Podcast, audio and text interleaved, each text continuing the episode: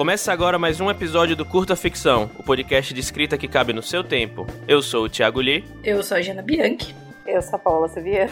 E hoje a gente vai analisar Bacurau. Yeah. Eba. E a gente vai descobrir como criar tensão na sua história, né?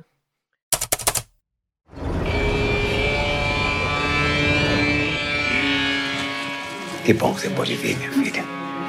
Sua avó. Parece que ela sabia de tudo.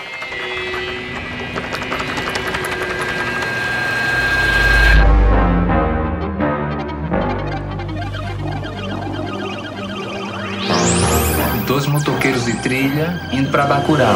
Devem estar por aí em dois minutos. Ó, o caminhão furado aí, ó. O que foi? Tu viu alguma coisa estranha na estrada, não? Não, não vi não, por quê? Erivaldo chegou com o caminhão pipa todo furado de bala, cara. Melhor voltar. Agora é engraçado, o povoado não tá nem no mapa, né? Como não tá no mapa? É Bacurau. Eu sei, ela falou que o nome era Bacurau, mas a gente não achou no mapa e tá sem sinal, né?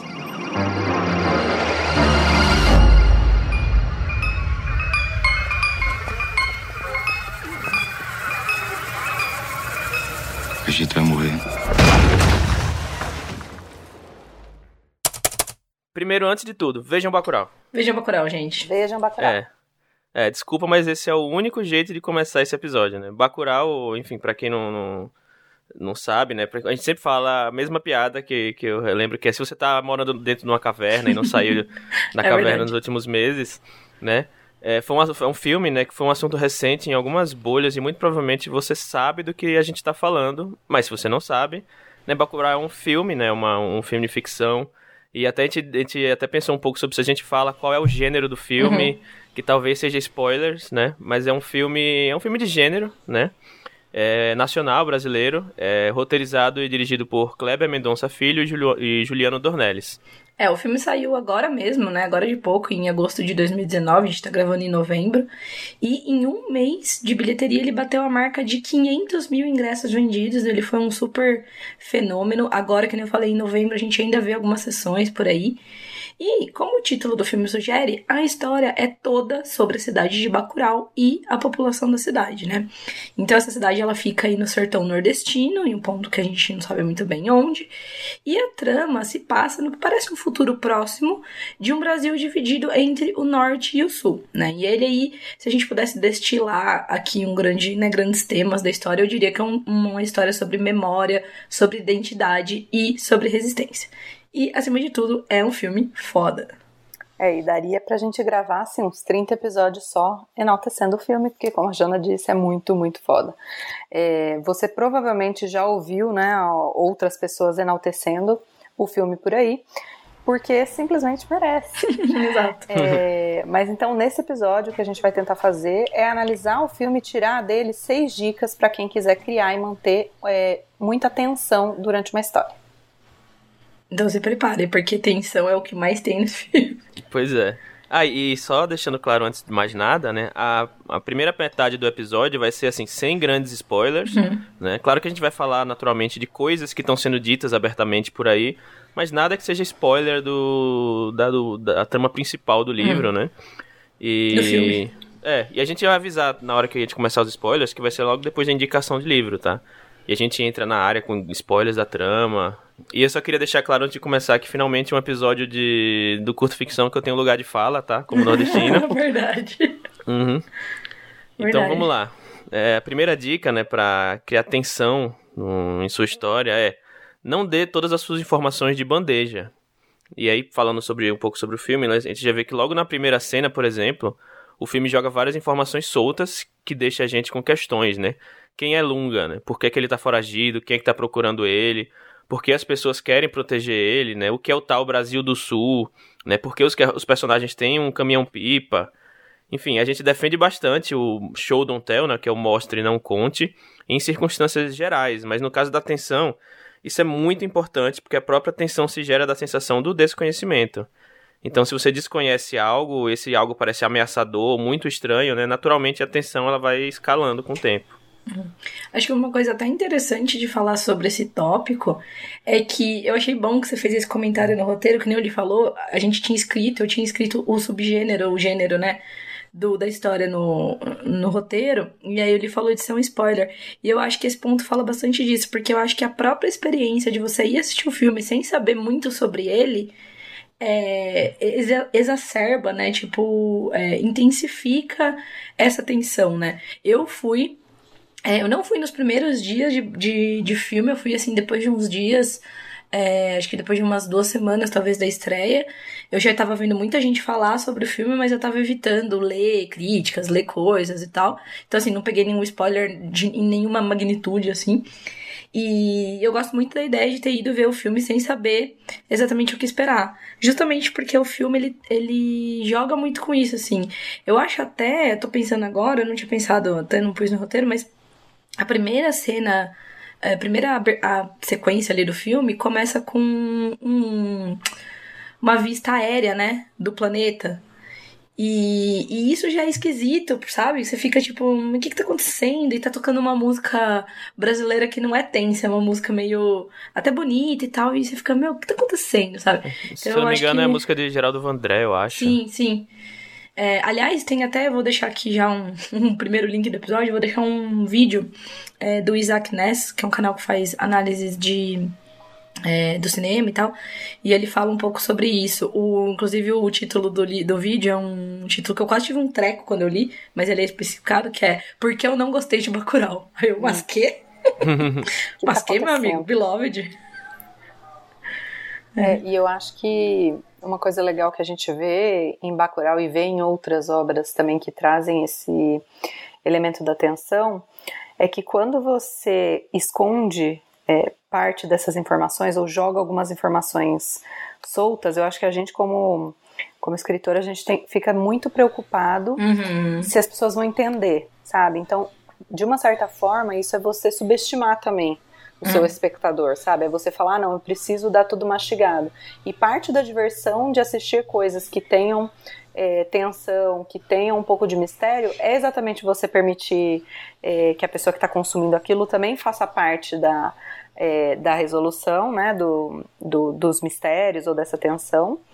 E mais que isso, eu acho que você causa é, um tipo de sentimento, assim, que, que é, é, bem misto, assim, sabe? Pode ser no começo, teve uma das cenas lá de, de Bacurau, é que eu vi uma coisa, tem essa, essa primeira da entrada e depois tem uma que, não vou explicar muito o que, que é, mas a pessoa tá é, andando de bicicleta e aí você vê uma coisa que parece meio um efeito especial tosco. Uhum. Aí você fala, meu, que isso? A própria estética Nossa, dá uma quebra, né? Não acredito. Tipo, quem cagou no filme, sabe? E aí logo depois você vai entender melhor o que, que é aquilo, A sabe? Lógica. É.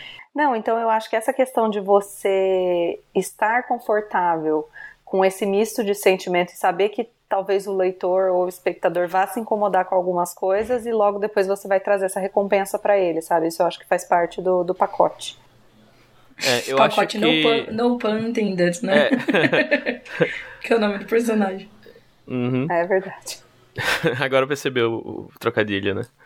Mas eu acho que, assim, também a gente tem que ficar atento porque o Kleber Mendonça Filho, como diretor, e o Dornelles também, o Dornelles ele dirigiu também, né? Uhum, sim, os dois é, autorizaram dirigir. Uhum. Eles, assim, eles sabem muito bem, eles conhecem muito bem a mídia do cinema uhum. para saber como passar essa estranheza, né? A gente já falou muito aqui sobre o, o sentimento de, de, estranhe, de, de estranheza, assim. Ele sabe muito bem como passar isso através da estética, né? Aquela logo no começo tem o, o, o caixão, né? Saindo, uhum. saindo água de dentro do caixão, enfim, são coisas que eles sabem que vão causar estranheza, vão criar uma tensão, um suspense, né? Uma, uma, uma pulga atrás da orelha na, né? no, no, no, na cabeça do, do espectador mas não vão ser algo que vão fazer a pessoa pensar, tipo, que porra é essa? Vou desligar, vou desligar a é. TV, sabe? Vou sair do cinema. É, né? talvez pensar isso até por um curto período até. Ah, é isso, entendeu? Isso, aí ele tem, tem que ter um, um, um feeling muito bom de timing. Uhum. A hora que você é, tá escalando essa estranheza, do, na hora que o, o, o desconforto que o espectador sinta você saber ju justamente a hora de, de, que você vai jogar sua resposta, vai jogar o, o, explicar o que tá acontecendo, no ponto em que a estranheza tá no limiar, assim, que se você pa passar um pouco acima desse ponto, o cara fala, ah, vou trocar de canal, sabe? Sim. É, inclusive, eu acho que até esse timing, quanto mais acertado e mais levado ao extremo, por assim dizer, melhor, porque a impressão que você tem como espectador, eu tive essa impressão também. Eu acho que, pelo que a Paula falou, ela também teve essa impressão. Quando você entende o que tá acontecendo, você fala assim, nossa, como eu sou, tipo, como eu caí, que nem um patinho, sabe? Uhum. E, e, isso também intensifica um pouco essa sensação de uma coisa bem feita, sabe? Você fala, tipo, putz, você consegue entender o, o que tem por trás, não de um jeito ruim, tipo, ah, tô aqui destrinchando o filme enquanto eu tô assistindo. Mas aquela sensação que fica é tipo, nossa, eu fui enganado, ele fez o que ele queria, ele conseguiu o que queria e, ah, beleza, agora entendi, entendeu? Então acho que já dá pra ir indo pra, pra segunda dica aqui. E é uma dica um pouco óbvia, mas também ela é muito importante, que é a seguinte. É, faça os personagens sentirem e, obviamente, demonstrarem essa tensão que você tá querendo colocar no leitor espectador, né? E eu acho que em Bacurau, a cena mais emblemática disso é quando os dois forasteiros de moto chegam na cidade. Isso ainda não é spoiler, né? Tipo, é o começo ali da trama. É um, um casal, um cara e uma, uma mulher que chegam com uma roupa de motoqueiro, de moto, moto esportiva, né? E embora eles pareçam ali perfeitamente inofensivos, os personagens da cidade ficam extremamente tensos. E dá para sentir, eles começam, eles falam, eles se comportam. E, e, e também, além, além do, do, da, é, do roteiro e da atuação, a gente tem muita força da fotografia. Então eles colocam alguns elementos estéticos para dar essa, essa tensão ali, apesar de a princípio ser, né, tipo, duas pessoas ali que estão de boa, são duas pessoas de meia idade, meia idade assim, jovens e tal, que não é uma. Você fala, nossa, é, parecem ameaçadores, né? E como uma consequência disso, nós espectadores ficamos muito tensos também. Ainda mais se você estiver falando dessa perspectiva que a gente está falando agora, né? De você tá indo sem entender muito bem o que, que é o filme. E como é logo no começo, você ainda não entendeu, você fala, tipo, meu, o que, que tá acontecendo? Por que, que eles estão nervosos? Enfim. É, se, e aí, até falando mais dessa sinergia entre esse primeiro tópico que o Lee comentou e esse segundo que eu tô falando, é, a gente tem uma questão também de ponto de vista da narrativa. Porque assim, se os personagens sabem mais coisa que a gente, e a gente sabe que isso é verdade, né? Porque a gente começou a história ali vendo que os personagens têm comportamentos estranhos e, e eles tem um código próprio ali que a gente não sabe muito bem qual é. Imagina eles que sabem o que tá acontecendo e tão tensos. Então isso só constrói a tensão, né? É, isso, porém, só funciona, na minha opinião, assim, pensando em retrospecto no filme, se você antes cria uma empatia prévia ali pelos personagens, né? Porque eu acho que a gente talvez fale mais pra frente, mas o, a tensão, o medo, ele provém principalmente do seu da sua preocupação com os personagens, né? Então a gente quer que nada de mal aconteça com aqueles personagens. Só que isso só é, né, tem essa intensidade suficiente aí se a gente criar essa empatia. E o Bacurau faz muito bem isso. Você vê que é muito bem pensado a estrutura das cenas, porque logo no começo a gente tem a cena do velório. É, da avó da Teresa, né? E as cenas subsequentes também que apresentam um pouquinho os personagens. Então, o velório mesmo é um momento de união ali das pessoas da cidade. A gente vê várias pessoas humildes conversando, elas estão, é, apesar de ser um momento triste, elas estão ali meio confraternizando, porque foi uma mulher que foi muito importante para a cidade e tudo mais. Nessa cena a gente vê a Domingas, né, que é a médica da cidade, surtar, é, e aí a princípio você tem uma certa antipatia por ela, mas logo depois tem uma cena dela sendo super gentil com um cara que não tem onde dormir porque brigou com a esposa. Aí ela fala: ah, fica ali ali na maca, pode dormir ali. Aí depois tem a outra menina lá que fala que tá com ressaca, e eh, fala que tá se sentindo mal. Ela fala, ah, então você tá com ressaca. E aí você já cria essa empatiazinha pela Domingas também. O pacote e a Tereza, eles têm um afarzinho ali, eles falam que eles, né, eles têm um, um dão uma, uma tem uma ceninha ali de deles dando em cima um do outro. É, o próprio Plínio, que é o professor da escola, ele é um cara super inteligente e ele aparece sendo super gentil com as crianças. Então, logo no começo da história, você vai criando uma empatia.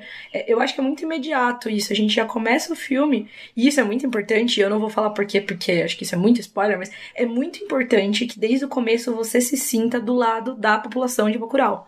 Né? Eu acho que esse é o grande, talvez, ponto do filme, assim. Então, eu acho que essa parte da, da empatia é bem essencial e talvez na segunda parte que a gente vai trazer um pouquinho de spoilers, a gente consiga falar um pouquinho, dar, dar alguns detalhes a mais é, sobre isso. Mas eu me senti assim, eu não, eu não sei se é esse clima de amizade, se é se você entende logo no começo, eu acho que isso não é muito spoiler, mas você entende também que eles estão é, passando por uma situação difícil. Então eu acho que isso também é uma, é uma fórmula um pouco é, é, que é uma fórmula válida, assim, né, pra gente é, criar um pouco dessa empatia também. Então tem toda a questão de tipo, ah, eles estão sem água, o, o caminhão, a, um, alguns dos personagens estão vindo exatamente, né, para resolver esse problema e tal. Então acho que isso também é uma forma de, de criar essa, essa essa empatia, né, desde o, desde o início. E, e essa parte da moto, assim, que a Jana comentou, para mim foi muito. Você fica.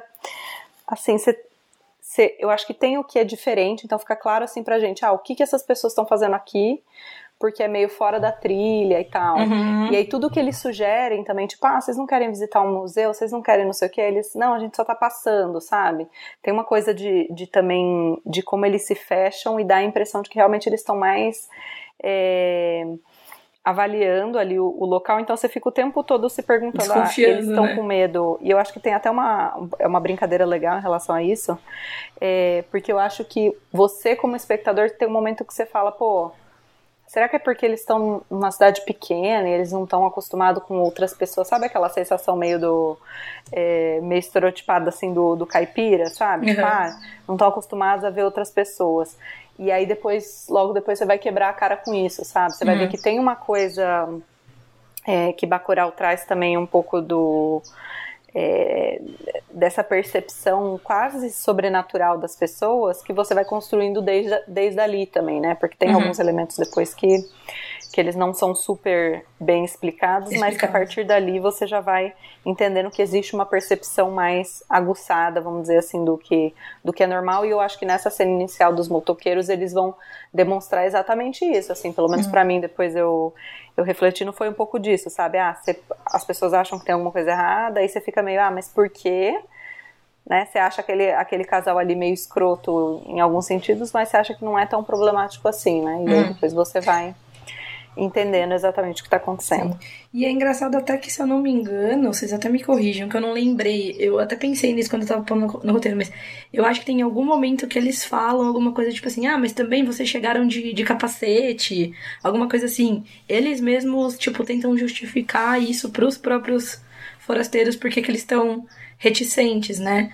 E o que talvez até sugere eles terem uma, já nessa cena uma, uma razão para isso, assim, né? Uhum. Mas eu acho uhum. bem interessante. Eu acho que esse ponto é bem importante interessante no sentido de que a alma, né, da, da sua história, principalmente esse tipo de história, né, são os personagens. Então, assim, eu acho que quanto mais você conseguir reforçar o sentimento, né, dos, dos personagens com relação ao, ao que está acontecendo, mais você vai conseguir reforçar a sua, a sua atenção, sua, seu suspense, né? Várias histórias desse, desse estilo de como Bacurau que eu comecei a pensar aqui enquanto vocês falavam elas focam muito no, no personagem e assim você fica tentando decifrar porque cada personagem tem uma, uma visão do que está acontecendo né? Então como por exemplo é, em Bacurau os, os, os, motoqueiros eles têm uma visão que aí claro como você não se você ainda não viu o filme né você não sabe muito bem o que é mas você fica tentando imaginar tá eles estão aí com algum objetivo né? E você tenta, ficar, tenta decifrar qual o objetivo através do, do prisma do, do personagem, né? Eles ficam meio, meio é, olhando para a cidade, tipo, mas sem querer interagir muito, né? Cada um dos, do, do, das, dos cidadãos de Bacurau também tem uma, uma visão um pouco diferente. A dona do bar, o pacote, enfim, cada um tem uma. O, o cara do caminhão-pipa, cada um tem uma, uma reação ligeiramente diferente, mesmo que o o, o pessoal o, o pessoal que mora em Bacurau tem um, meio que uma uma reação parecida uns com os outros, já que eles estão na mesma situação. Cada um tem uma visão, né? Uns são mais são mais hostis ao os motoqueiros, outros são mais é, indiferentes, indiferentes. Assim, outros tentam isso. tirar com a cara deles. Uhum. Eles estão né, tratando é. todo mundo exatamente com essa perspectiva meio de que as pessoas são caipiras ali, eles são da cidade grande. Uhum. Sim. É. Eu acho até só um último comentário sobre isso é que eu queria reforçar a escolha muito acertada do nome do filme, sabe? É, eu acho que a gente cada vez mais se preocupa, né, com o título e os títulos, a gente vê uns títulos muito interessantes e, e provocativos. E Bacurau, a princípio, é um título simples, é um título que não é uma né? Até para um, um, filme que de festival e tal, né? A gente tem nomes mais entre aspas rebuscados para isso. Só que eu acho que não podia existir um nome melhor, sabe? Porque é exatamente isso. Você precisa entender que embora haja uma história maior por trás e a gente depois, né, vê que tem uma trama ali toda bem definida, então não é um filme que é um monte de cena solta, não, ele é uma, uma história, tem uma história, tem uma trama. O grande, a grande alma, o grande ponto do filme é a população de Bacurau. Então, assim, tem uhum. muito a ver com isso de personagem. A gente tem que estar. Tá, o, o, o, prisma do personagem, ele é o que. Dos personagens, né? É o que conta nesse filme, assim. Então, eu acho que isso diz muito, né? Sobre essa dinâmica que criaram pro, pro, pro filme. É só um, um último comentário meu aí dessa segunda dica. É, eu fiquei lembrando aqui também de muitos romances que tem esse tipo de suspense. para mim, por exemplo, que eu, que eu li muito né, na adolescência e na, na vida adulta também. É, é, romances como o da Agatha Christie, por exemplo, hum. que tudo, tudo se baseia em suspense, né? No, quem foi que matou né, a, a vítima, quem foi que fez XYZ. E você, por exemplo, no Assassinato do Expresso Oriente, você tá vendo tudo pelo ponto de vista do, do Poirot, que é o detetive, e ele tá entrevistando, né, várias pessoas. E assim, o, o Poirot ele é um personagem interessante que ele sempre, independente se ele. Você nunca sabe se ele tá. Se ele já sabe o, quem é o culpado ou se ele tá muito longe de descobrir, porque ele não transparece isso. Isso é muito interessante porque você tenta descobrir quem é o. quem tá mentindo através das reações dos entrevistados e não do próprio detetive, porque o detetive não transparece nada a hora nenhuma né? E aí, inclusive, para quem sabe o final, não vou falar aqui o final do, do Assassinato do Expresso Oriente, apesar de ser um livro muito antigo, né? É, é muito interessante depois que você termina de ler e você volta e você começa a, a ver as interações entre os personagens, né? E ver como eles se comportaram e, e, tudo isso, e tudo realmente faz sentido com a revelação final, entendeu? Acho que é muito interessante é, ver tudo pela prisma dos personagens. Então, se você está escrevendo um livro que tem algum tipo de suspense, tensão, né? Mesmo que você não vá usar um, ponto de, um personagem como ponto de vista, tenta entender como seria o ponto de vista dele, entendeu? Uhum. É uma coisa que eu ia complementar e que eu acho que vai nesse sentido, é que quando a gente falou de criar tensão, você tem a cena, então, em si, né, do que está acontecendo, e você tem todo o contexto e o que já foi acontecendo antes. Então, por exemplo, a própria cena dos motoqueiros em que a gente fica tenso, talvez eles não levantem isso no momento da cena, mas você sabe, por exemplo, que quando a Teresa estava chegando no caminhão pipa, que alguém atirou no caminhão. Então você já entende, sei lá, eu, eu parei para pensar isso depois. Talvez não era hum. nessa cena, eu tava pensando, ah, será que foram eles que atiraram? Mas você entende que a, a região como um todo, que existem alguns conflitos acontecendo ali. É, e mais para frente, né, quando vem a questão político, né, o, o prefeito, né, de lá, você entende também um pouco porque que eles são desconfiados das pessoas de fora também. Então eu acho que é sempre é sempre legal quando você está montando essa cena, você ter essa amplitude, sabe, do que que você vai, vai mostrar do ponto de vista ou considerando qual foi o contexto que você já já trouxe e como que isso também vai complementar o que você vai trazer lá na frente, assim, sabe? Para que isso seja uma construção, para que seja um processo em que você vai incrementando esse, esses elementos ao longo da, da, da história. Uhum. E aí vou aproveitar, vou entrar aqui no, no terceiro ponto. A gente já conversou um pouquinho sobre ele, mas eu queria detalhar um pouco mais, é, porque eu acho que é um, um ponto importante, principalmente é, dentro do gênero aqui, que é essa questão de introduzir os elementos de estranheza sempre que possível. É, e aí esse elemento ele não precisa ser só uma coisa bizarra. Então tem, né, a gente não é um spoiler, mas tem, por exemplo, ah, um, o disco voador, que é essa coisa mais tosca que, o, que um dos personagens vão, vão ter. Então pode ser que seja uma coisa é, bizarra no sentido de meu Deus, o que isso está fazendo aqui? O que, está, que, que tá acontecendo? O disco voador. É. Ou pode ser uma coisa mais simples, sabe? Que ela quase passa, que ela nem tem tanto destaque, assim, vamos dizer, na cena, ou que os personagens não dão muita atenção para aquilo naquele momento, mas para você é um elemento, né? Para você como espectador é um elemento de surpresa, que é, por exemplo, a pílula que o professor Plínio vai dar para Teresa logo no comecinho da história. Porque assim, eles não explicam, ela sempre, ele simplesmente chega, dá aquela pílula na boca dela, ela tipo abre a boca e você vê que é algo que, que ela queria, sabe? Tem até Sim, uma coisa ela- meio E ela faz uma expressão diferente, né? ela Tipo, é quase uma coisa meio saudosista na hora que ela chega, Uhum. assim, né? É, então, isso vai além de não dar informações, né? Como, como ele falou no, no ponto 1. É algo que é, que é claramente fora do, do, do usual, assim, mesmo que, mesmo que tenha um contexto envolvendo esse elemento. É, e outra coisa, outro elemento de estranheza, por exemplo, é a forma como as pessoas na cidade tratam o pacote. Então ele é estranho pra gente, né, que tá olhando de fora, mas você vê que é comum para quem tá ali vivendo aquilo. Então logo no começo a gente descobre que o pacote é um assassino, é, que existe inclusive um vídeo com as compilações das execuções que ele fez.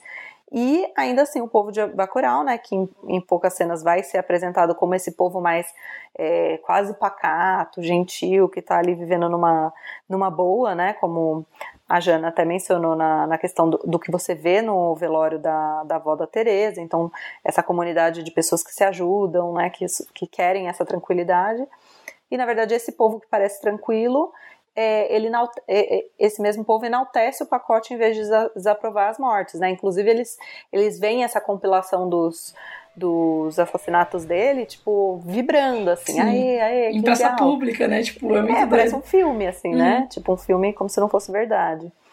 É... Então, por que que isso acontece, né?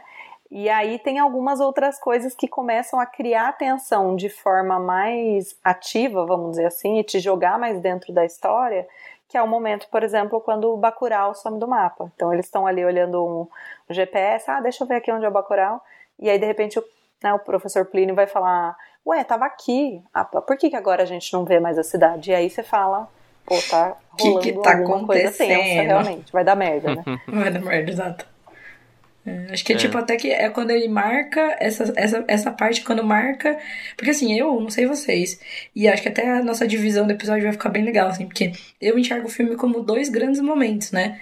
A gente tem uma primeira metade do filme, que talvez possa até ser descrita como um primeiro ato um pouco mais esticado. A, sem dúvida, a estrutura da trama de Bacurau não é uma estrutura convencional em termos de extensão e tudo mais. Isso não é um demérito de jeito nenhum, é só uma, uma constatação, né? Então a gente tem esse primeiro, essa primeira parte da trama que ela é muito dedicada a justamente isso, a apresentar o universo, apresentar o contexto, plantar essa tensão toda, mostrar todos os personagens, fazer com que você se relacione com eles das diferentes formas. É, tem a, toda a questão que a gente não falou aqui, mas a gente vai acho que mencionar algum ponto. Que é a treta que eles têm com o prefeito da cidade próxima lá, né? Que tipo, Bacurau é tipo uma, uma, uma cidadezinha satélite, assim, né? É, e aí a gente tem toda essa parte apresentada nesse primeiro trecho, e aí depois que o Bacurau some do mapa e dali pra frente a gente meio que tem uma super quebra, e aí a gente tem uma segunda metade do, do filme, assim, que é, que é totalmente diferente, que é meio que, vai, o segundo e o terceiro ato condensados, assim, né? E, e eu acho que a- nessa primeira parte é muito. faz tem esse papel, esses elementos de estranheza têm um papel fortíssimo, assim, na construção dessa atmosfera. Acho que tem muito isso também. Bacurau também é muito sobre a atmosfera, né? Sobre como você se sente. Eu lembro que eu assisti o filme, tipo assim, sentada na ponta da cadeira do, do cinema. Tipo, super esperando coisas acontecerem, assim. É, e de novo, sem saber o que ia acontecer, sem saber de nada. Só sabia que o filme era muito bom porque eu tava vendo as pessoas falando, né? Mas. E até nesse, nesse sentido dessa divisão, uma sensação que eu tive no começo é a. Parece que, logo no começo, parece que vai ser um, um filme cabeçudo, no sentido de que talvez eu não vou entender o que tá acontecendo, sabe? Segredos de liquidificador. Parece que é tipo uma coisa meio, ah, sei lá o que, que tá rolando, vai ser uma coisa que ninguém vai explicar nada no final. Meio críptica, assim, né? É, e e no- nessa segunda parte ele já entra numa coisa meio é, tensão e é, tipo um filme de ação mesmo, sabe? Onde as coisas são efetivamente, nem todas elas, mas muitas delas são explicadas, assim. Hum.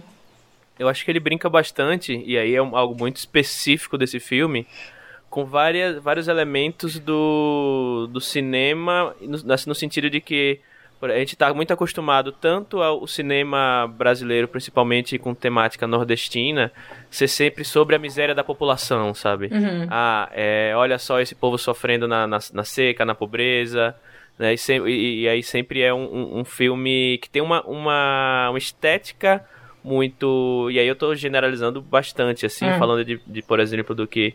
É, do que a gente vê com, com filmes nessa temática, né?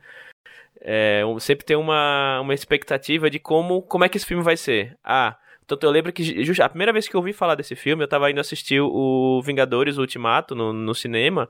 E, na, na e, não foi o trailer de Bacurau, mas assim, na a portada assim, na, na frente do cinema tinha tipo Bacurau, vai, passou em Cannes, não sei, alguma coisa assim, sabe?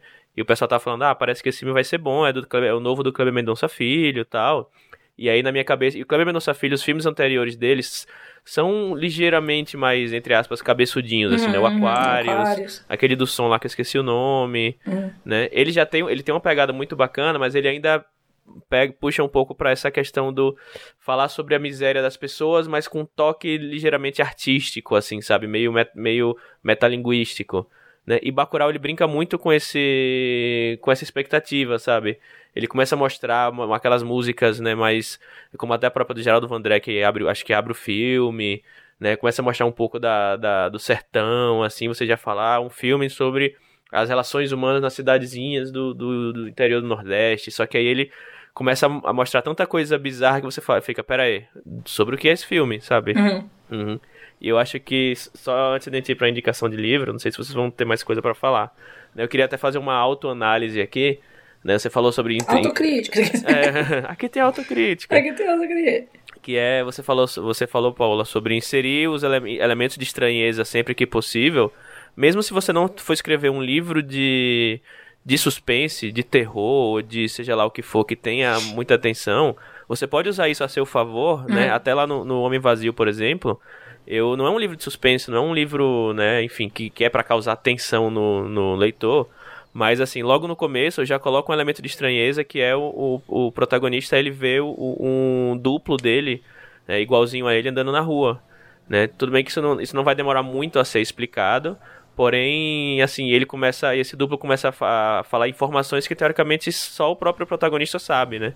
E aí, esse elemento de estranheza, que vai ser explicado, assim, tipo, dois capítulos depois, né? Não é, não é, não é nenhum, nenhuma surpresa, porque a- essa é a premissa do livro.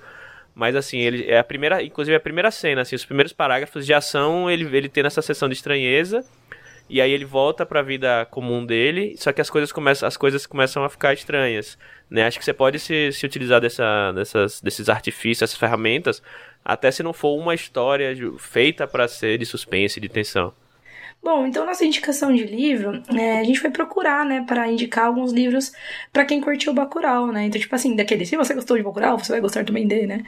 E, e aí, sem querer, eu me eu esbarrei aqui com um artigo muito legal lá no blog da Companhia das Letras, em que o crítico Rafael Zaca relaciona o filme com o livro Sombra de Reis Barbudos, do J. José Veiga. Era um livro que eu não conhecia, então eu gostei bastante porque foi uma indicação pra mim, né?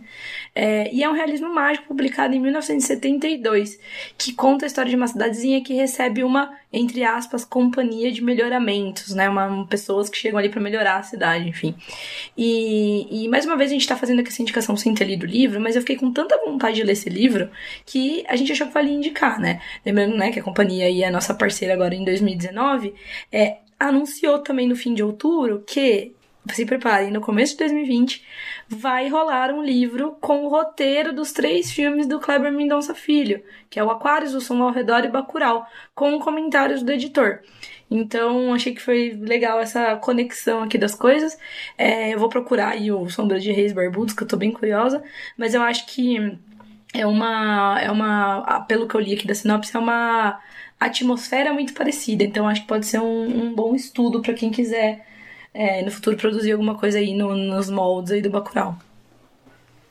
Isso, e só acabei de lembrar aqui também, queria dar roubar essa recomendação de livro e falar um pouco aqui também do da cabeça do santo da Socorro Acioli, Uhum. que é, tem uma pegada um pouco também de realismo mágico e se passa também numa cidadezinha no Nordeste. Então, apesar de não ser a mesma temática, seria ser um pouco diferente de, de Bacurau, é, a atmosfera é muito, muito parecida, é muito bacana. Então, acho que também é uma, uma indicação bem legal aí, que, que vale quem tiver muito interesse. E a Socorro Racioli, ela, ela entre aspas, apareceu aqui no curta, no episódio especial que a, a Jana mediou a mesa em que ela estava participando. E ela, a Socorro, ela, assim, é, é, sensacional. Dá vontade de abraçar ela e não soltar mais. Sim, ela é muito maravilhosa. Inclusive, queremos trazer Socorro para o nosso para o, para o podcast. Vem, Socorro! Socorro, Vem, vem. socorro! Socorro, socorro vem! Torçam aí para a gente É. fazer o episódio com Socorro. Então, passando agora para a segunda metade do episódio, agora com spoilers. Então, se você não Atenção, viu o atenção. filme e você se spoilers! você se importa com spoilers, né? Pause aqui, vá assistir, depois volte. E, bom, vá ver Bacurau, né? E só pra não Você perder o costume. Se você não assistiu, o que você está fazendo? O que, que você tá Uhum. fazendo na sua vida? Isso, escute essa parte por sua conta e risco, sabendo que muito da experiência do filme tem a ver com algumas revelações. Né? Eu acho que tem cada, cada obra tem meio que sua é, tem muita gente que fala ah, sou- esse negócio de spoilers, tipo o que vale é a jornada, tal. Mas eu acho que ainda algumas obras elas ganham força quando você não sabe qual é a trama. Elas são, mas elas normalmente são feitas pra esse tipo de coisa, entendeu? É, e aí já indo pra quarta dica especificamente é deixe muito claro o que está em jogo, né? Que em uma cena lá a gente descobre o que está acontecendo em Bacurau, quando a gente vê mulheres e crianças mortas, né, na, na fazenda que antecede a cidade, né? Essa cena é- é- tem muita atenção, inclusive, principalmente quando a gente vê os forasteiros voltando e percebem que eles são antagonistas, né, de alguma forma. E de cara você sabe que quem quer que, que esteja se opondo a Bacurau não tem limites, né? Eles vão matar quem tiver pela frente né? Como é muito bem reforçado na cena em que um dos caçadores mata a outra criancinha queima-roupa, né? E é muito interessante perceber que nesse ponto da trama a gente tem uma inversão de conhecimentos. Agora a gente tem mais informações que os personagens e teme por eles, que não, estão, não sabem o que está acontecendo. Vale dizer que nessa sequência também tem uma outra cena que é recheada de tensão, que é a conversa dos caçadores com os forasteiros. né? Sabendo dos propósitos, é inevitável a gente não ficar esperando o momento em que eles vão ser executados. Né? É, eu acho que tem essa quebra também, que eu falei, né? Que nessa metade do filme a gente tem uma primeira quebra, porque a gente fala, primeiro que a gente entende o que tá acontecendo, a gente né, vê essa cena dos caçadores e a gente fala, caralhos, tem pessoas caçando as pessoas de Bacurau, meu Deus do céu. E aí você pira, né, nessa, nessa virada. E eu acho que é muito. Essa virada de ponto de vista é muito interessante também. A gente passa de.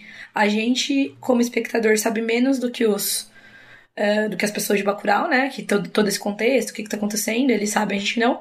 Pra a gente sabe quem tá atrás deles, a gente sabe o que, que essas pessoas querem, e eles estão lá, mano, o que que tá acontecendo, né?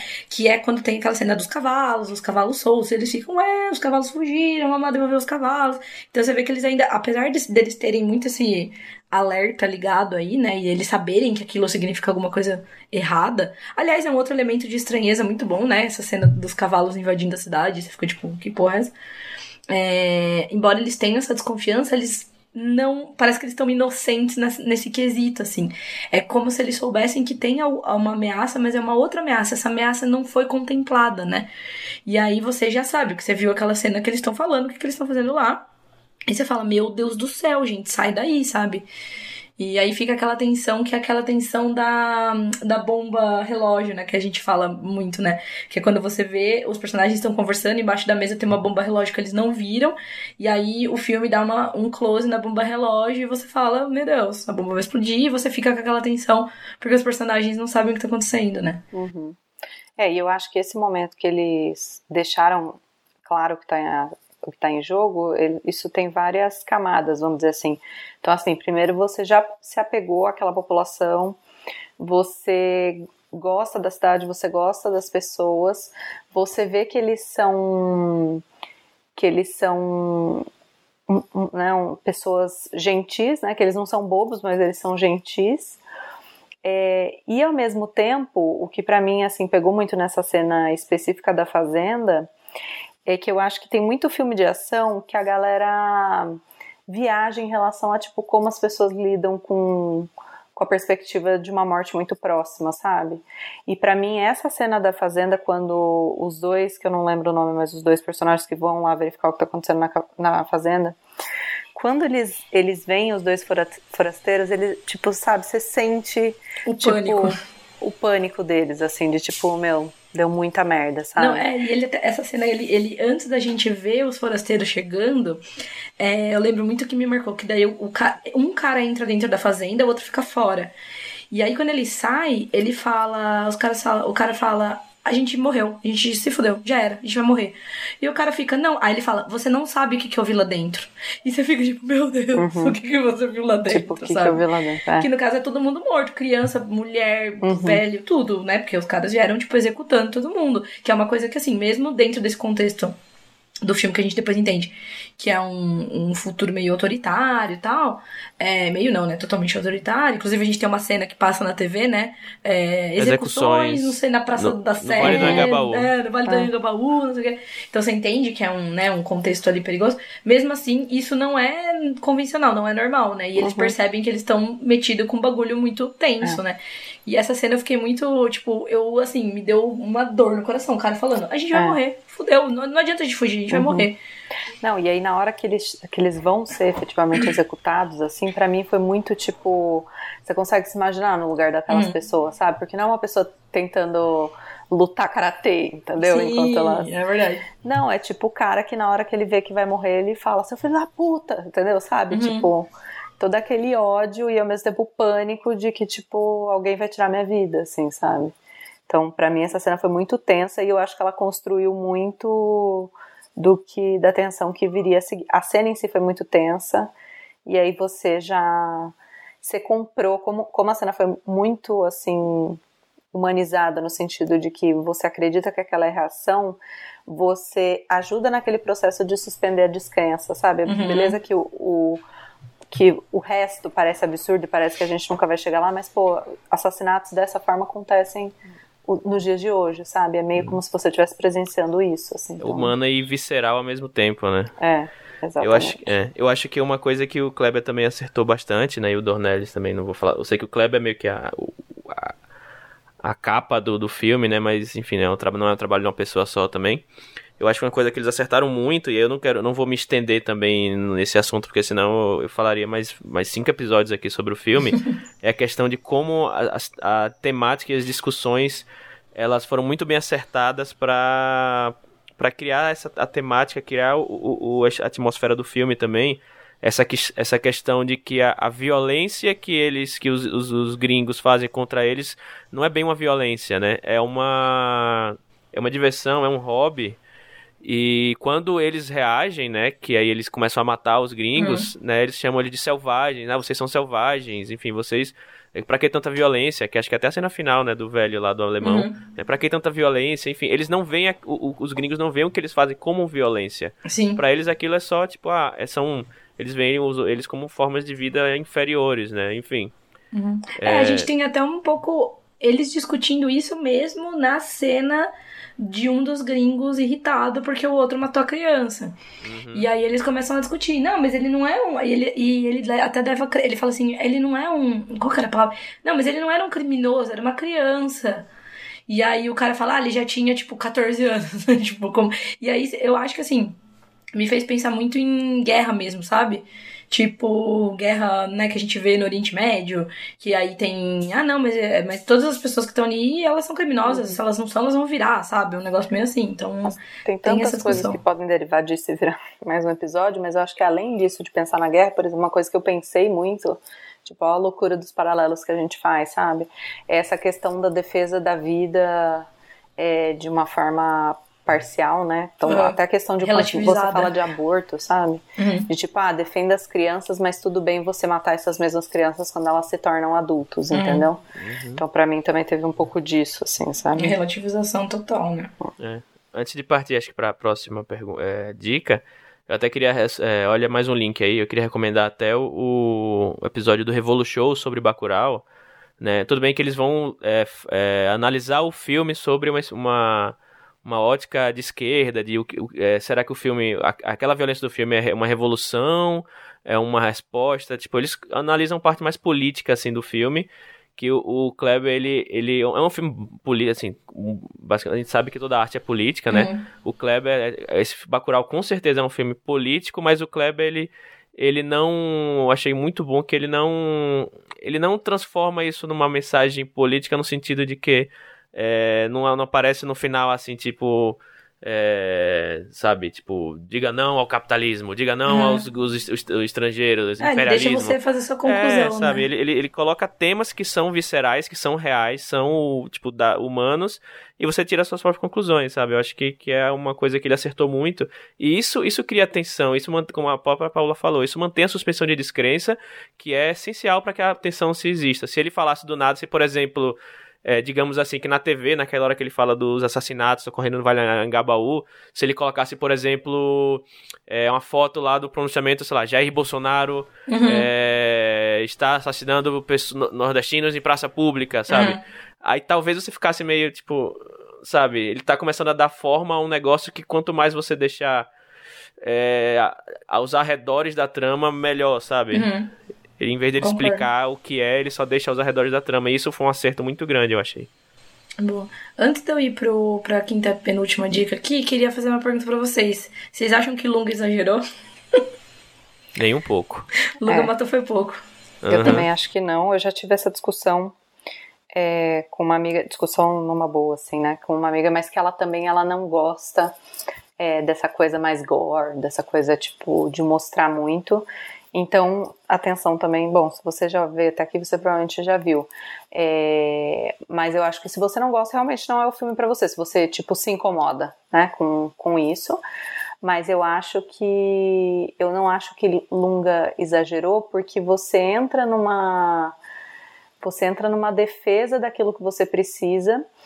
é, uma defesa de tudo aquilo que você ama e do- daquilo que você é, que te, extra, que te extrapola para o que você talvez não faria, sabe? É, sei lá, assim, você e você como espectador, você você consegue curtir aquilo por toda por todo o absurdo que você carregou antes, sabe? É meio é meio que tipo um marco de não vai passar, sabe? Aqui não passarão, tipo, parece que você precisa meio que fincar aquela bandeira e falar, tipo, isso não vai acontecer aqui. E uma coisa super legal que eu ouvi, acho que foi no outro link aí, mas tem um episódio do Mamilos sobre Uhum. Bacurau também, que também é muito bom. Eu vi também. E uma coisa que, que eles comentam é essa coisa do, ai, nossa, é meio a la Tar- Tarantino. E não, cara, é tipo, é canudos, sabe? Uhum. Tipo, é o que acontece aqui. Então, sei lá, eu acho que eu acho que é uma forma de, de trazer um pouco da nossa história também, daquela, da, da violência que já foi é, trazida, e aí meio que virar. é, virar o. Como é que fala? De, de virar o jogo mesmo, assim, entendeu? Então eu acho que é, É. de, de colocar aquelas pessoas que estavam sendo atacadas na, na posição plena de vitória, assim, pra Uhum. mim é meio que é esse significado, assim, que eu dou, sabe? É, e tem também um pouco do paradoxo da tolerância, né? Que é. Podemos até deixar um link aqui também, que tem um infográfico famoso aí rolando pela internet, explicando esse paradoxo da tolerância, mas que diz que tudo pode ser tolerado, exceto a intolerância. Porque senão você entra num ciclo de, de intolerância e de impossível se viver em sociedade, né? Então, assim, por exemplo, tudo pode ser tolerado, exceto o fascismo, que é basicamente pautado na intolerância das diferenças e tudo mais, né? Mas, enfim, isso também é mais um episódio que daria, né? Uhum. É, eu acho que eu posso ir pra, aqui para nossa quinta e penúltima dica, que é a seguinte: plante pequenas sementes de dúvida que por si vão fomentar a atenção. E, e essa dica também tangencia bastante ali o que a Paula falou sobre inserir os elementos de estranheza na primeira parte, mas de um, um jeito um pouquinho diferente, eu acho. Porque nesses casos, conforme a gente avança pela trama, a gente vai juntando as peças e criando expectativas por pagamentos dessas sementes, porque elas vão ficando mais importantes, por assim dizer, né? Sementes entre, entre aspas aqui. Então, talvez pra mim aqui o maior exemplo disso é a cena do Museu de Bacurau. Então, o Museu de Bacurau, o tal do museu, ele é mencionado mais de uma vez na primeira metade do filme, em contextos aparentemente inofensivos. Ele é mencionado, parece que é casual. Ah, você vai, você vai visitar o museu? Ah, não, não, a gente só tá passando por aqui. Ah, por que você não vai ver o museu? Não, a gente tá passando por aqui.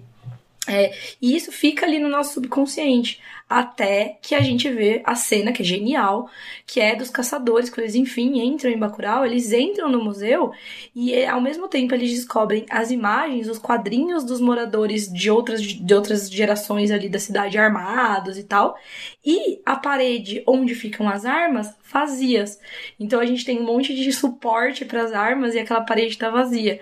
É, então, assim, até né, se, se a gente brinca que se os os forasteiros tivessem entrado no museu, se eles tivessem dado um. E aí tem toda essa metáfora, né, de você prestar atenção no passado para não repetir os mesmos erros, enfim. Eles teriam percebido com o que que eles estavam se metendo, né? Então, aparentemente, ali Bacurau tão inofensivo, mas tem todo esse passado de resistência e de luta. E outro elemento que é plantado logo no começo e que depois surge para juntar as informações e tal é, é a própria existência do Lunga, né? Então, desde o começo da história, a gente sabe que tem essa pessoa que é perigosa, temida, mesmo entre os moradores de Bacurau ali. É, e para melhorar um pouco essa, essa história da, da coisa, que acho que vai entrar muito no último ponto que a Paula vai falar, é que o, é, ele, tipo, não atende imedi imediatamente o chamado, mesmo depois de ver a morte do amigo, né? Do primo do amigo dele ali que serve meio que como uma espécie de gastilho justificativa para ele deixar essa espécie de exílio ali e voltar para Bacurau apresentando algumas condições ali para os moradores, né?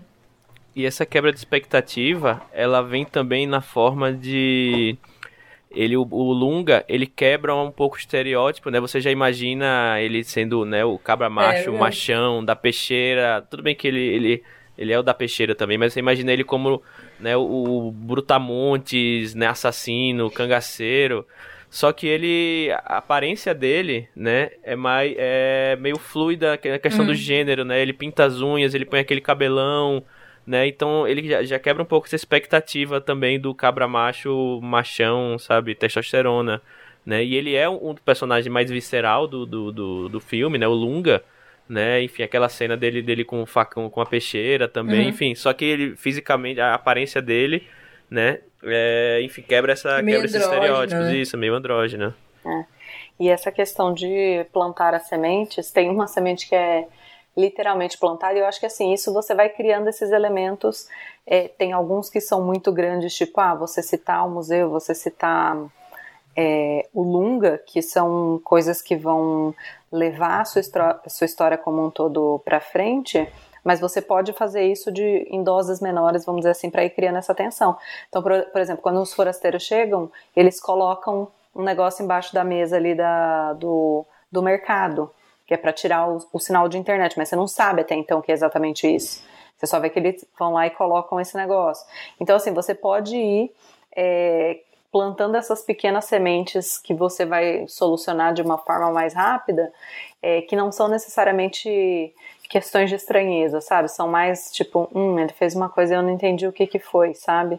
Ou tipo, a própria questão de, ah, tiraram no caminhão pipa e depois não vai se falar tão ativamente sobre isso, assim, tanto, mas você já foi criando, você foi é, incrementando essas peças de, de mistério né, ao longo do, ao longo da história também. E aí, entrando é, aqui na última dica, é crie conflitos entre os personagens.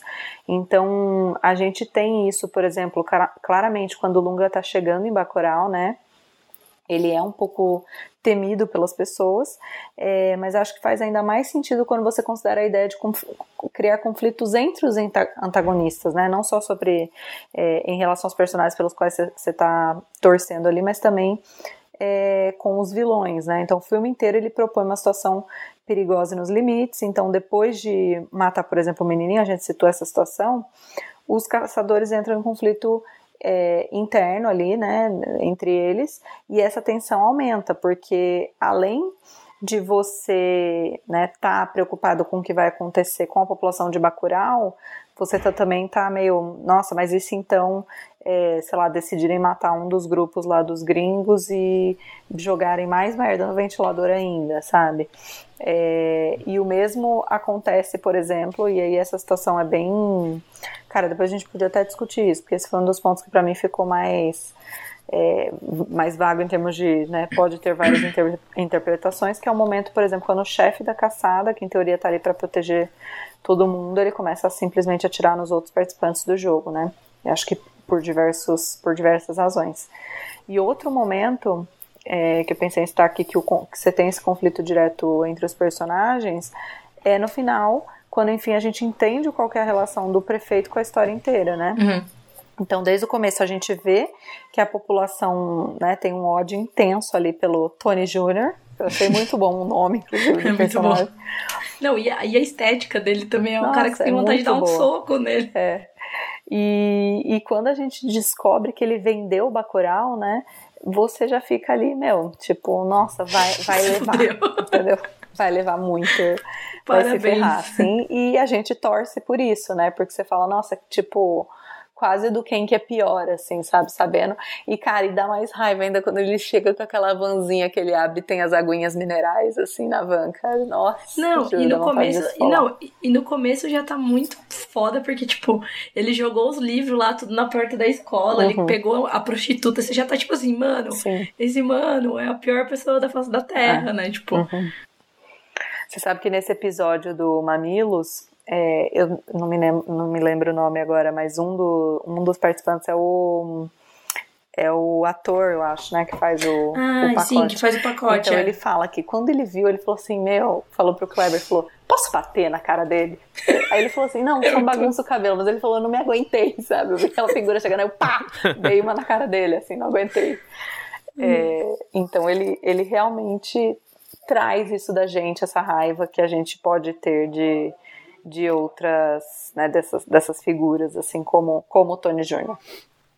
É, eu acho que Existe até é, uma coisa também acertada é o conflito entre os antagonistas, né? Que você falou. Entre eles próprios, eles não se entendem muitas vezes, né? Uhum. Inclusive, uma coisa que eu acho genial também é a cena que eles estão conversando lá e os, os dois sulistas, né, brasileiros, estão tentando se enturmar. Eles acham que realmente eles, né, ele, aquela, aquela cena ali, acho que é uma das melhores, um dos Uhum. melhores diálogos do, do cinema brasile- brasileiro que eu já vi. Que é, não, mas a gente é branco que nem vocês, né? Nossos antepassados, nossos são, são, sei lá, italianos, é uma coisa assim que ele fala, vieram da Europa. E aí todo mundo começa a rir, aí uma fala, ah, você é, pra mim você é um lat- latino lover, sabe? Pra mim você é um, um desses la- latinozões e tal, e, ela, e o pessoal olha assim, não, mas olha, olha o formato do nariz dela, ela não é branca, sabe? E aí, tipo, tem toda uma inversão aí de, de valores na, na mente de- desses personagens. E esse conflito criado entre eles, assim, é muito, muito genial essa cena. Tem uma outra coisa que eu acho muito interessante também do dessa cena, da, da, da primeira cena, né, que os essa aí mesmo, que os forasteiros estão falando com os americanos e tal, que é, não fica tão claro assim, mas depois a gente entende, não fica tão claro, não é dito, né? Outra coisa que não é dito, mas que você vai entende pelo contexto, que o chefe ali dos, dos caçadores, ele não é estadunidense, ele é alemão, né? Tanto que até depois eles falam sobre nazista e tal, não sei o quê. E, e aí quando eles falam, ah, você quer lá, lá, lá, americano. Aí ele fala, eu sou mais americano que vocês. E tipo, isso eu acho muito foda, que ele fala pros brasileiros, né, que supostamente são americanos. E então eu acho que é legal essas, essas contraposições aí. Então, e uma coisa que eu queria trazer pra vocês, a história de quando o alemão lá, ele atira é, na galera dele, vocês acham que Uhum. é meio tipo, ah, tô salvando eles da selvageria, ou, ah, deu merda, talvez vou matar geral e vou embora pra que dê menos merda pra mim? O que, que vocês acham que aconteceu, Não, assim? eu acho que ele ainda. Nessa parte, eu acho que ele ainda tá, tipo assim, ele quer ganhar a caça hum, final e ele tá, tipo, eliminando competidores. E talvez até não só competidores, como álibis. É, como álibis, não, como. é, como chama isso? Testemunhas, né? Porque a gente entende que isso é uma coisa organizada, mas é uma coisa proibida. Porque ele fala, né? A gente tem álibis pra isso, ninguém sabe que a gente tá aqui. Então eu acho que é meio que assim, agora que ele chegou na parte final, que é tipo, meio que dá pra entender que é a grande caçada, inclusive que é quando as pessoas resistem, porque até então eles estão, é, como chama, executando pessoas, né, com elas sem nenhuma chance de, de defesa, eu acho que quando chega nessa parte, que é a parte da, da, é, da adrenalina, da caça mesmo, ele, ele sabe ali que ele é o único que vai sobrar, ele, ele quer, tipo, ter o, os louros da caça, entendeu? É, foi o que eu entendi. É uma coisa que eu, eu preciso rever pra poder pegar melhor essa cena, Mas eu lembro de ter alguma coisa que isso aí foi logo depois que ele comeu a comida da Domingas lá, não é? Que ela, ela ofereceu pra É, ele. Não pode lembro, se, não lembro se, ela, suco, se ele eu chegou a acho. comer ou a beber alguma coisa. Não, ele, E quando ele- ele... jogou fora. Jogou tudo ah, é fora, né? É. É, e aí quando ele se posiciona lá pra, pra, pra ficar como sniper, eu lembro que tem uma hora que ele se espeta numa planta, algum que tem ali, alguma coisa assim. Né, que aí ele tira assim e joga fora. Eu- me deu a impressão, aí eu posso estar errado, tá? De que ele estava sob Não, faz alguma sentido. influência de alguma, de alguma coisa, assim, no De corpo dele. psicotrópicos e Isso, de algum, de algum psico... Isso. Fortes Tipo- psicotrópicos. Isso, como se Estamos ele naquela de hora psicotrópicos. sob efeito e, tipo, vocês vão morrer, sabe? Eu E aí, mas assim, foi uma impressão minha, eu posso, posso ter, sei lá, me confundido, que ele tava um pouco fora de si também, né? Aí eu não sei, precisa ver, acho que cada, cada, cada percepção é, é certa, assim, sabe? Não tem, Talvez não tem uma ouvintes, certa. A galera que ouve curta ficção, talvez eles possam trazer pra gente Comenta aí. as teorias deles.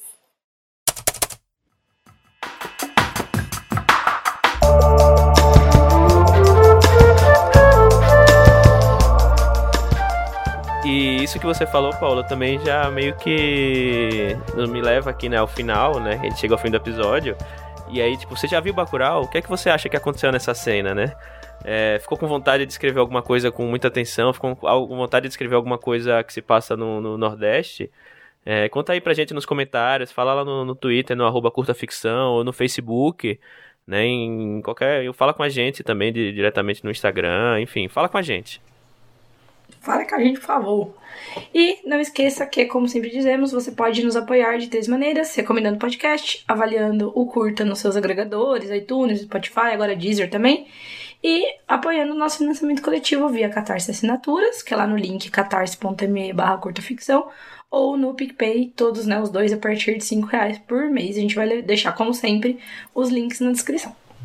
E, como já é de praxe, a gente deixa uma obrigada geral para todo mundo é, e um agradecimento também especial e nominal para os apoiadores do nível novela em diante.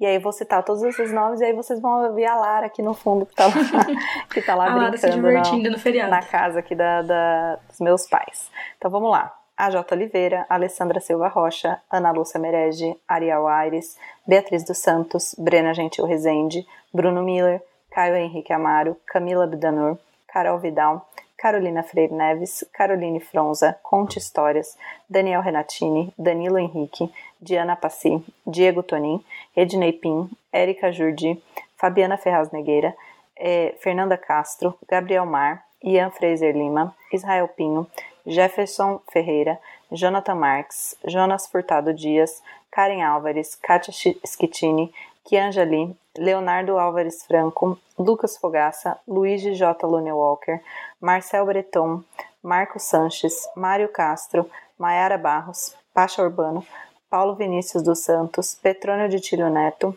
Plutão Livros, Rafael Dabruzo, Rafael Dourado, Rafael Labate, Raiden de Oliveira Fernandes, Rejane Winarski, Renan Bernardo, Renan Santos, Renan Gomes Barcelos, Rodrigo Basso, Rubem Maier, Samuel Muca, Santiago Santos, Simone Paulino, Stephanie Santana, Thaís Messora, Thales Freitas, Tiago Ambrosio, Tom Borges e Vilto Reis. E muito obrigado, pessoal. Valeu mesmo. Vocês são uns lindos, né? Lindos elogiados. Vamos pro jabá? É, meu primeiro jabá, como sempre, é Homem Vazio lá na Amazon. Em versão digital, versão física. Sempre tá em promoção. É, vocês podem me encontrar aí no, no Twitter como arroba Thiago Euli, no Instagram arroba Thiago Euli, ou lá no, no Facebook também, mas Facebook quem se importa. É, o meu jabá também é o de sempre, pessoal. Então, o Alto da Maga Josefa, que vocês encontram aí em todas as livrarias digitais. É, pode ser que a gente tenha novidades muito em breve sobre o Alto da Maga Josefa. E uh, vou só deixar atenção aqui, queria- plantando a semente Ah, criou atenção. Plantou, plantou a sementinha. Plantei a semente. É, e além disso, vocês me acham no Twitter, arroba Paola Siviero, no Instagram também, Paola Siviero, que é basicamente quase que o Instagram da minha filha. É, e no Facebook vocês vão encontrar minha página lá, As Moscas, porque eu também não faço nada lá. Bom, e o meu jabá também de sempre, Lobo de Rua, está aí nas lojas de books. É, quem apoiou o projeto Mulheres versus Monstros vai come começou a receber os livros essa semana, né, agora que a gente tá gravando vai sair logo depois. É, então, por favor, me digam o que vocês acharam do meu conto, que eu amei escrever aquele conto, é bem diferente de outras coisas que eu já escrevi, mas eu gosto muito dele e eu quero saber o que vocês acharam. Então, me digam aí. É, comentem no Twitter e tal. Meu Twitter, como vocês já sabem, é Jana P. Bianchi. Eu estou por lá, maior twitteira de plantão. É, Facebook, o que, que eu tenho a ver? É, Instagram, a né, modelo aí da, da Paola, é o Instagram da Paçoca, basicamente. Posto algumas coisas do circo também. É, e, mas todos os outros, né, meus outros projetos, minhas outras uh, publicações todas estão no meu site janabianchi.com.br e se por acaso você é um, editor e você está procurando um tradutor, manda filas que estamos aqui. Ah, eu queria fazer um jabá terceiro aqui rapidinho, que é a campanha do Catarse lá do Daniel Renatini, né? Herdeiro das Estrelas, A Melodia da Chuva, que é o segundo livro do, da saga Herdeiro das Estrelas, né? Eu fui leitor crítico do livro, então é um trabalho bem legal. E algumas das recompensas você também leva o primeiro livro da saga e também um pequeno jogo de tabuleiro da, da, saga, da saga dele, né, que o, o Daniel produziu junto com, com outras pessoas. Né, eu joguei também, é bem divertidinho. Então vão lá e apoiem. E mais um muito obrigado aí para os nossos apoiadores, nossos ouvintes, né? E quem ouve, no, quem ouve o Curta Ficção é o quê? É gente. É gente. é gente. E, bom, esse foi mais um episódio do Curta Ficção, o podcast de escrita que cabe no seu tempo. Eu sou o Thiago Lee. Eu sou a Gina Bianchi. Eu sou a Paula Siviero. E se lembre: se for, vá na paz. Então a gente volta daqui a duas semanas com mais um episódio. Tchau, Tchau gente.